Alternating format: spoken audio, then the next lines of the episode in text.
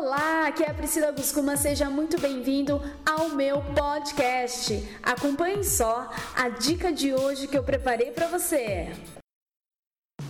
Olá, aqui é a Priscila Guscuma. Eu quero te fazer uma pergunta. O quanto você está pronto para a mudança na sua vida? O quanto você está disposto a mudar? Porque o que eu mais vejo são pessoas que não querem enxergar a mudança necessária em suas vidas. Pessoas que acreditam que está tudo bem. Pessoas que fazem de conta que está tudo bem. E essas pessoas não mudam os seus resultados. Porque como que eu posso mudar o que está bom?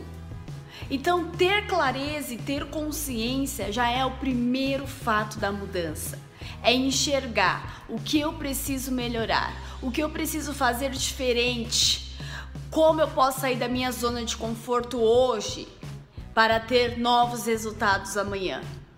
Olhando para sua vida hoje, quais áreas você acredita que você precisa colocar foco para você mudar? Quais áreas você identifica que serão áreas de alavanca que vão melhorar as outras áreas automaticamente quando você tiver foco. Um ótimo dia!